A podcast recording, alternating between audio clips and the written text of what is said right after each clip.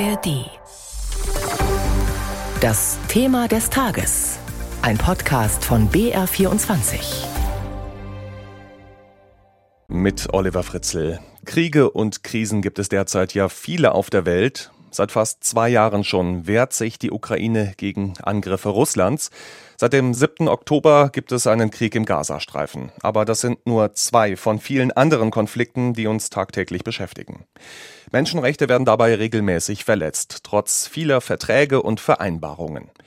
Die wichtigste ist die Allgemeine Erklärung der Menschenrechte, die vor 75 Jahren von Vereinten Nationen verabschiedet wurde. In 30 Artikeln schreibt sie unter anderem die Freiheit und Gleichheit aller Menschen sowie die Meinungs- und Versammlungsfreiheit fest. Anlässlich des Jubiläums wird seit gestern in Genf über die Zukunft der Menschenrechte debattiert. Das Treffen hat erstmal mit einer Schweigeminute für die Opfer von Menschenrechtsverletzungen auf der Welt angefangen.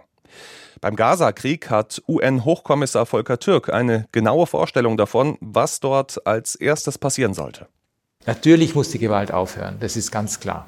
Es war schrecklich, was am 7. und am 8. Ähm, Oktober passiert ist. Die Festnahme von Geiselungen, alles, was den israelischen äh, Zivilisten angetan wurde, ist absolut schrecklich und wirklich zu verdammen. Was natürlich jetzt passiert in Gaza mit dieser militärischen Aktion, ist extremst prekär von der humanitären Seite. Es sind über 6000 Kinder mittlerweile äh, getötet worden und, und die Verletzungen, die ich selber gesehen habe, wie ich in, in Ägypten war beispielsweise, sind schrecklich gewesen. Ich will nach wie vor sowohl nach Israel reisen als auch nach Gaza. Ich warte noch immer auf die Antwort sagt UN-Menschenrechtskommissar Türk im Interview mit Katrin Hondel. In ihrem Bericht beleuchtet unsere Schweiz-Korrespondentin die Menschenrechtskonferenz in Genf und warum den Teilnehmern trotz des 75. Geburtstags der Erklärung der Menschenrechte nicht nach Feiern zumute ist. It's not a celebration, it is a commemoration. Nicht feiern, sondern gedenken sei angesagt zum 75. Geburtstag der Menschenrechtscharta, sagte UN-Hochkommissar Volker Türk zum Auftakt der zweitägigen Debatten. Und so begann die Veranstaltung in Genf mit einer Schweigeminute für die Opfer von Menschenrechtsverletzungen überall auf der Welt. Das Forum in Genf, so Volker Türk, sei ein Aufruf zur Hoffnung und zum Handeln, in einer Zeit mit wenig Solidarität und starker Polarisierung gehe es darum, sich zu besinnen auf den Geist, der die UN-Mitgliedstaaten dazu bewegt hat, die allgemeine Erklärung der Menschenrechte zu verabschieden. Die Menschenrechtsbeauftragte der Bundesregierung, Luise Amtsberg, war gerade mehrere Tage in Israel, den Palästinensergebieten und Jordanien. Bei der Genfer Konferenz betonte sie die heldenhafte Rolle humanitärer Helferinnen und Helfer. Ich bin der festen Überzeugung, dass der Menschenrechtsschutz insgesamt immer nur so stark ist wie die Menschen, die ihn verteidigen. Das heißt, unsere oberste Priorität muss immer sein, das humanitäre System und die Menschen, die Menschenrechte verteidigen, in ihren Kontexten zu schützen mit allem, was wir haben. Und in der jetzigen Situation in Gaza ist das nur noch schwer möglich. Ja? Die Situation ist sozusagen nicht nur durchs Kriegsgeschehen für die Menschen lebensbedrohlich, sondern auch durch sich ausbreitende Krankheiten, durch einen krassen Verteilungskampf mit den wenigen humanitären Gütern, die es vor Ort gibt. Und das führt auch dazu, dass gerade humanitäre Akteure vor Ort unter Druck geraten. Und das darf nicht sein. Viele Länder, von A wie Albanien bis Z wie Simbabwe, nutzten das Forum in Genf, um Versprechen zu geben für einen besseren Schutz der Menschenrechte. Die Menschenrechte seien das Fundament der deutschen Außenpolitik, sagte Deutschlands Menschenrechtsbeauftragte Luise Amtsberg und forderte von der internationalen Gemeinschaft revolutionären Mut, wie ihn die Staaten vor 75 Jahren bei der Verabschiedung der allgemeinen Menschenrechtserklärung hatten. Nicht nur Kriege und menschliche Grausamkeit bedrohen die Menschenrechte, sondern auch ökonomische Ungleichheit, Digitalisierung und künstliche Intelligenz und, so UN-Hochkommissar Volker Türk, allem voran. Der Klimawandel ist ganz klar die größte Herausforderung. Das bedroht uns alle.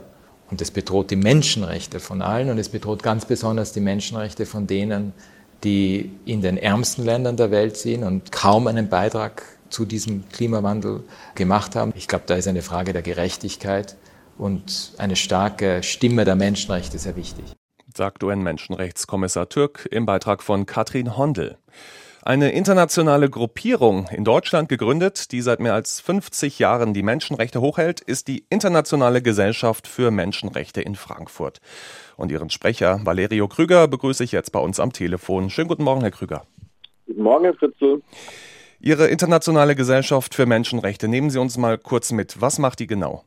Ja, wir sind äh, weltweit mit circa 38 Sektionen in verschiedenen Ländern vertreten und wir setzen uns ein für das Recht auf Leben und Sicherheit der Person. Wir setzen uns ein für Meinungs-, Versammlungs-, Religions- und Pressefreiheit und machen das auf unterschiedlichste Art und Weise. Und wir in Deutschland machen das ganz stark in der Presse- und Öffentlichkeitsarbeit. Wir machen aufmerksam auf Menschenrechtsverletzungen und geben den Menschen, die keine Stimme haben, eine Stimme. Was würden Sie sagen, wie ist es um die Menschenrechte jetzt Ende des Jahres 2023 bestellt? Ja, leider, leider sehr, sehr äh, schlecht, kann man nicht anders nennen. Wir sehen, und das haben Sie schon angesprochen, den genozidalen Krieg Russlands gegen die Ukraine. Andere Beispiele ist der Völkermord an den Uiguren durch äh, China. Wir sehen, dass äh, Hunderttausende Armenier vertrieben worden sind von Aserbaidschan.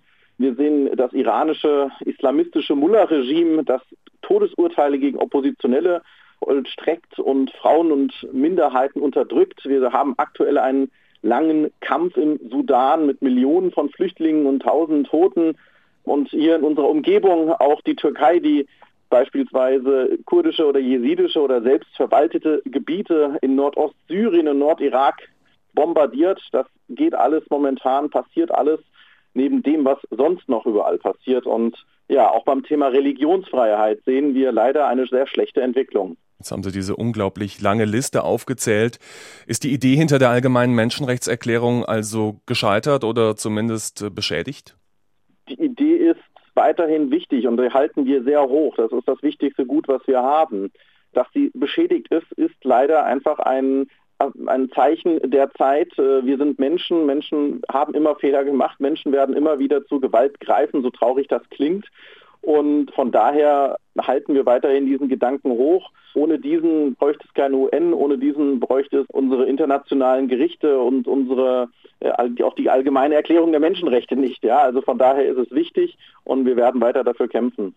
Zum Abschluss gefragt, was muss aus Ihrer Sicht passieren, um Menschenrechte besser zu schützen? Ja, wir sehen, dass der Menschenrechtsmechanismus der Vereinten Nationen einfach an seine Grenzen kommt. Dort sind, sage ich mal, die Schurkenstaaten so stark zum Teil vertreten, dass sie die Foren dominieren, die für den Schutz eigentlich zuständig sein sollten.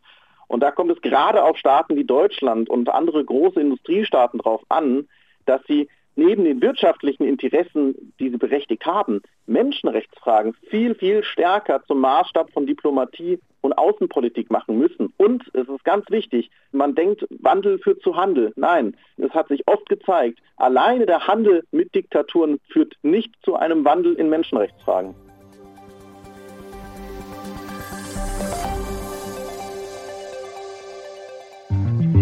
Wie landen private Fotos in Datensätzen von künstlichen Intelligenzen? Warum streitet die Ampelregierung eigentlich so viel? Und hätte der Amoklauf in Hamburg verhindert werden können? Mein Name ist Viktoria Kobmann. Ich bin die Host von 11KM. Die Antworten auf diese Fragen und noch viel mehr gibt es täglich von Montag bis Freitag im Podcast der Tagesschau. Mit uns erlebt ihr jede Folge ein aktuelles Thema ganz nah dran als spannende Geschichte. Er war unglaublich nett und freundlich angeblich und hat sich sehr entschuldigt, dass da eine Patrone herumlag.